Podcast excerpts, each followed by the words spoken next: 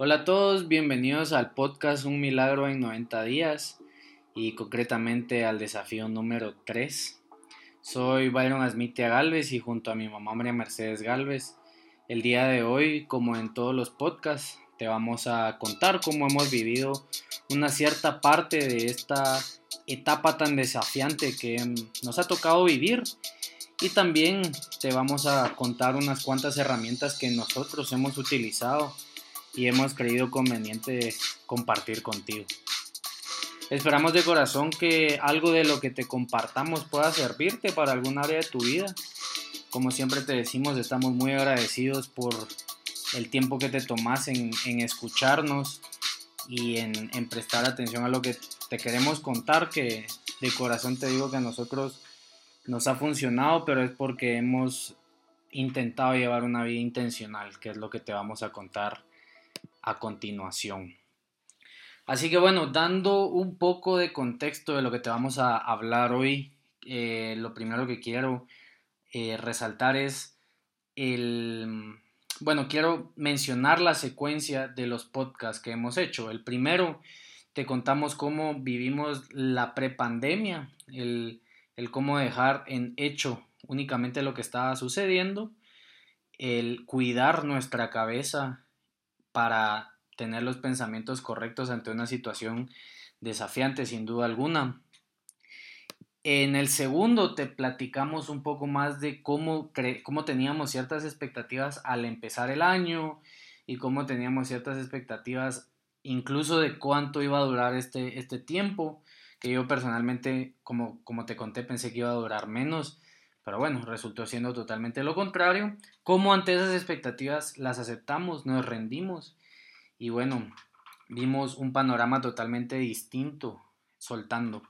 En este podcast, lo que te vamos a, en, este número 3, lo que te vamos a intentar contar es eh, un momento importante de todo esto. Fue el, el, bueno, ya que aceptamos que las expectativas que teníamos de alguna manera pues no se iban a cumplir, llegó este momento importante, el qué hago ahora, el qué elegimos hacer nosotros para que pues de alguna manera nuestra vida siguiera, porque todo tenía que continuar.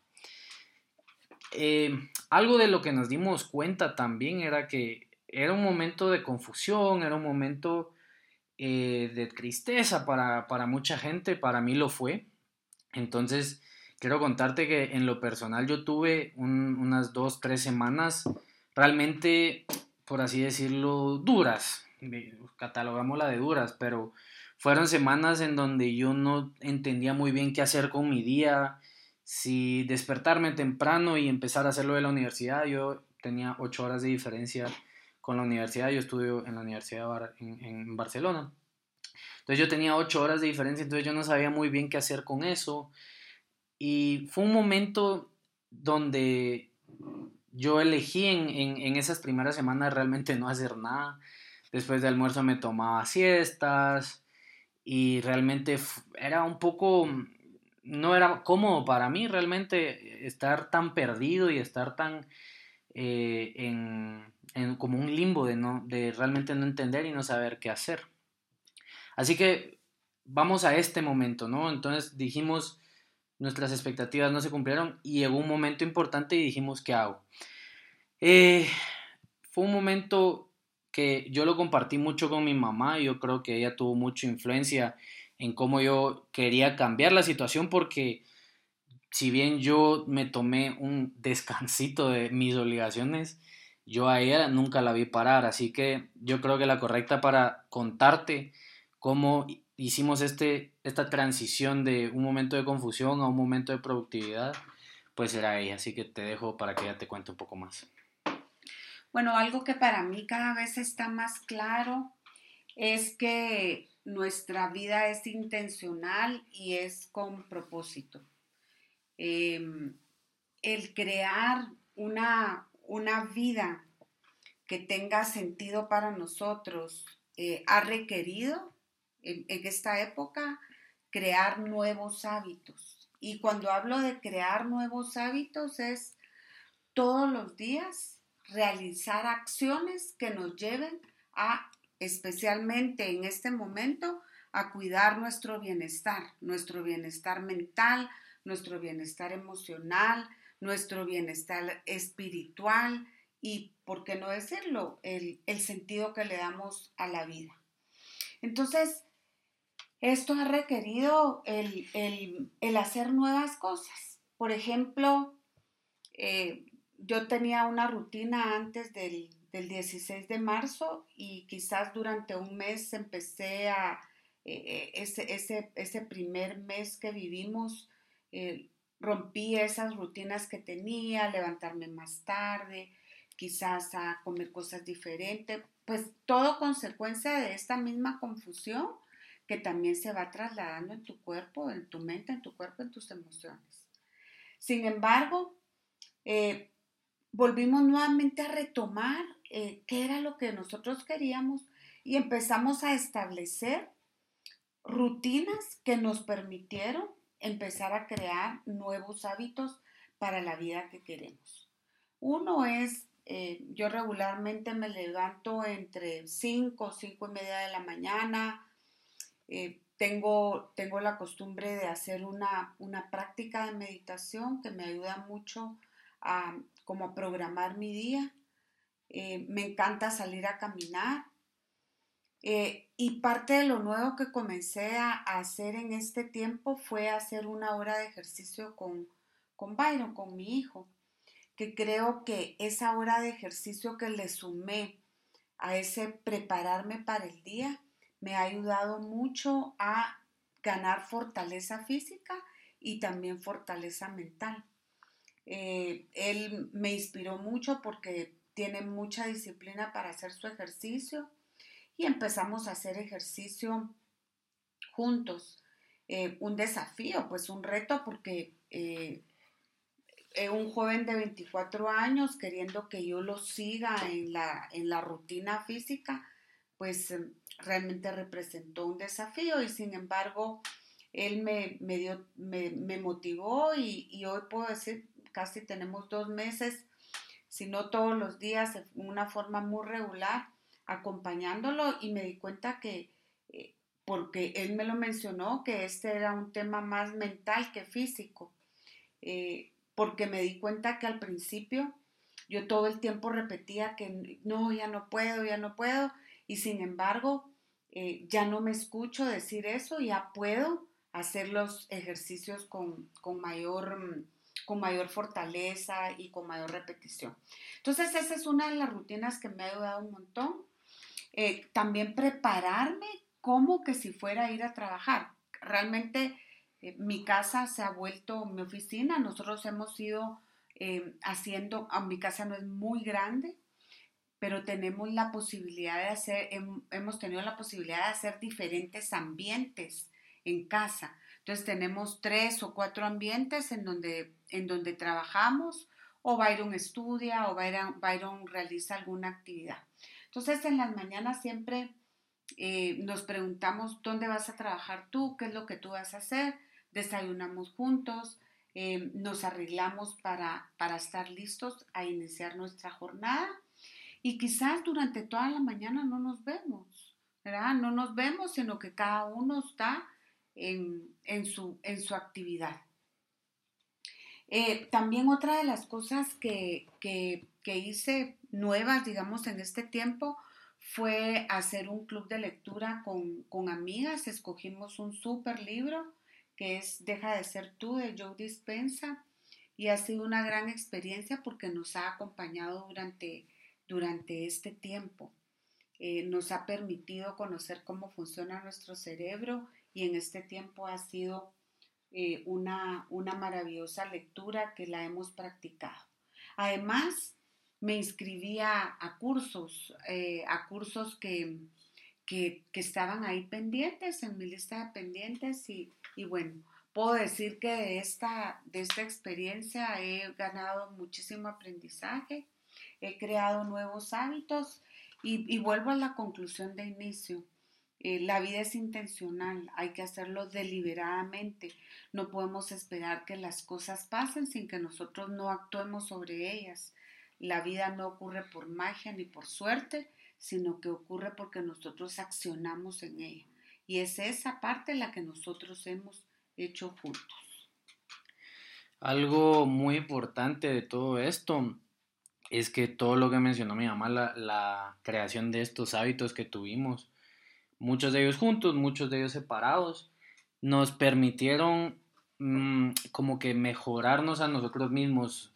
Déjame explicarte esto un poco más. Eh, digamos, el ejercicio que nos dio a nosotros nos dio pues una mejor salud, obviamente. Nos sentíamos mejor durante el día, como que era un boost de energía muy, muy rico, la verdad, y, terminar, empezarte a bañar y, ya estar listo, pues te preparaba. Entonces, eso eh, nos ayudó en lo individual. Eso junto a otras cosas, como que más, por ejemplo, hicimos actividades que nos edifican y, y, lo seguimos haciendo, como por ejemplo mi mamá te contó lo de meditar. Yo aprendí a meditar también en esta cuarentena, fue algo que lo tenía que haber hecho antes, pero aprendí hasta ahorita y créeme que ha cambiado mi vida por completo. Eh, también leemos, como te mencionó ella, yo también he tenido mis libros y, sigo leyendo hasta la fecha.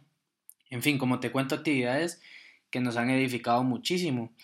Y en vez de preocuparnos, nos hemos ocupado, ¿verdad? Yo creo que eso es sumamente clave, el centrar tu mente en cosas que, que te van a dar un beneficio. Claro que esto no quiere decir que te ocupes tu día o tu mañana o tu tarde viendo eh, la serie de películas de Harry Potter en Netflix. O sea, hay que tener cierta coherencia en las actividades que vas a hacer. Así que para ir en la misma línea de lo que te contó mi mamá, pues sí, hicimos una creación de hábitos que nos ayudaron a nosotros para después tener una convivencia mejor. O sea, trabajamos primero lo individual para que después, por así decirlo, mejorar a lo colectivo. Yo te voy a contar un poco de, mi experiencia personal y es que ha sido, por ejemplo, a través de la meditación, a través de la lectura, a través del ejercicio, que yo he logrado mejorar, digamos, mi relación con mi mamá, he mejorado mi relación con mi papá y he mejorado, digamos, también que al final hemos convivido con, pocas personas, pero con, con mi nana que se llama Vita, pues, pues ella, la, la señora que ha trabajado con nosotros por 24 años, también ha mejorado sin duda mi relación con ella, pero ha sido por eso, porque como te dijo mi mamá, no dejamos nada a la suerte, no dejamos nada que pasara porque tenía que pasar, sino que nos pusimos manos a la, a la obra. Y mi mamá te contó un poco de lo que ella hizo individualmente, yo también te lo conté ahorita y ahora voy a, a, a darte las consecuencias, digamos, de cómo trabajar en ti afecta eh, o no afecta, sino que tiene cierto efecto en, tu relación con los demás. Y por ejemplo, a nosotros lo, mucho que me ayudó a mí particularmente es ya poder hablar de temas más incómodos con mi mamá, como temas incómodos. O sea, digamos, me recuerdo muy puntualmente un momento que mi mamá llegó conmigo. Ella estaba en una plática con unos amigos y me dijo cómo estaba muy alterada por lo de, por cómo la gente estaba siendo afectada por el tema del COVID. Yo en ese momento estaba en, en un momento un poco de negación todavía, entonces yo fui muy frío y muy seco. Y posteriormente ya pudimos hablar de eso. Ella me dijo, mira, realmente tenés que empezar a aceptar que esto está pasando y a salir de, de la negación de, de que de que, bueno, de que sí te afectó. Obviamente en ese momento yo lo recibí un poco, un poco duro, pero después entendí y han sido ese tipo de conversaciones en los que ella me ha dado la pauta para hablarme de cómo me ha sentido de, digamos, enojado o ansioso en ciertos momentos. Y yo también he tenido la pauta de decirle, mira mami, realmente no me siento muy cómodo cuando haces esto, cuando haces lo otro, pero con fines de mejorar al final de cuentas nuestra relación, no de criticar ni, ni de juzgar. Desde ese, desde ese lugar no lo hacemos. También una cosa importantísima que, que, yo me he dado cuenta y yo creo que mi mamá pues también es eh, no tomándonos las cosas como personales y esto va mucho eh, también con otra que te, voy a, te las voy a dar eh, de una vez y es no tomándonos las cosas como personales y empatizando con la otra persona, no tomándonos las cosas personales que quiero decir, como por ejemplo, me pasaba mucho que al final, me pasaba mucho que estaba mi mamá en la computadora trabajando y yo le quería decir algo y ella no es mucho de hacer dos actividades a la vez. O sea, ella se enfoca en una y no me va a prestar atención si le hablo. O sea, no es que no me preste atención, pero su atención está enfocada en una cosa y es súper válido. Entonces, mm, yo no voy a esperar que me dé una respuesta muy, pues, sutil, digámoslo así, porque yo la estoy interrumpiendo, porque ese es un momento de trabajo. Entonces, cuando hubo momentos en los que ella no me contestó muy, muy como yo hubiera querido que me contestara, yo empatizaba con ella y decía, bueno, está trabajando, quizás es un momento de estrés, quizás es un momento en el que ella no está en la mejor posición para contestarme porque tiene más cosas en la cabeza, está atendiendo a alguien, miles de cosas que pudieron haber pasado. Entonces yo decidí en ese momento pues no tomármelo personal y sobre todo también no ponerme en la misma posición porque qué hubiera pasado si yo no hubiera estado consciente de esto, pues seguramente yo lo hubiera hecho, ¿por qué me contestas así? ¿O por qué me hablas así? Que qué horrible, tal y tal y tal. Así que eso es sumamente importante, creo yo. Y por último, eh, esto es muy, muy importante y si te puedes quedar con algo, pues que sea, ojalá sean muchas cosas, pero esto también eh, nosotros aquí entendimos que no había que suponer ni demandar, sino que podíamos pedir las cosas, podíamos hablar con la otra persona y decirle, mira, me podrías, em, en estos momentos que yo estoy trabajando, podrías darme un momento porque yo necesito hacer mis cosas y las interrupciones tocando la puerta o que estés somatando cosas afuera o que estés corriendo, que estés gritando, que estés hablando muy fuerte, no me van a servir. En vez de mandarme, digamos que, pues obviamente se lleva directo de mi mamá para mí, pero eh, en vez de mandarme de que me callara o de que ya parara o salir y gritar, sino que supimos hablar los momentos y previos a cualquier situación y decir, bueno, va a pasar esto, te pido por favor que te comportes así. Y, yo creo que, lo que el punto de lo que te quiero dejar es que hay que entender que, no tenemos por qué suponer o, demandarle a la otra persona algo que nosotros queremos, sino que creo que si estás conviviendo con una persona a la cual le tenés cariño, confianza, a la cual querés, a la cual respetas, puedes pedirle eh, con amor, desde un lugar del amor, como siempre te hemos dicho, que, que entienda por qué estás pidiendo lo que estás pidiendo y, pedir las cosas desde ahí. Y, no queremos decir con esto que no hayan días en los que nos levantamos pensando en qué pasó con nuestra vida y por momentos eh, de, decir que qué raro esto eh, y sentirnos quizás eh, tristes y enojados y, y, pensar por un momento. Sin embargo, cada vez estos momentos han sido menos y algunas veces nos hemos tenido que pescar para darnos cuenta que sí, estamos aquí y estamos viviendo esto. Pero cada vez los momentos son menos y una de las, de, las formas que busco es uno, darle espacio a eso que estoy sintiendo, a esa incomodidad, a ese malestar, a esa forma desagradable que estoy sintiendo. Pero además, otra de las cosas que hago es poner una música que me permita a mí eh, recordarme quién es el que me mantiene viva y, quién es el que me ha estado acompañando eh, en los momentos de desafío de mi vida. Eh, una de las alabanzas que más me gusta es la de El Señor es mi pastor. Y pareciera que en la medida que va avanzando esa alabanza, todo va pasando. Así que bueno, eh, te agradecemos mucho por haber escuchado hasta aquí y como siempre te decimos de corazón, esperamos que algo de lo que te dejamos aquí, de lo que intentamos compartir contigo, te sirva en algún área de tu vida, en lo personal o en tus relaciones con los demás. Así que muchas gracias de parte de mi mamá y mía. Te mandamos un fuerte abrazo y que estés muy bien.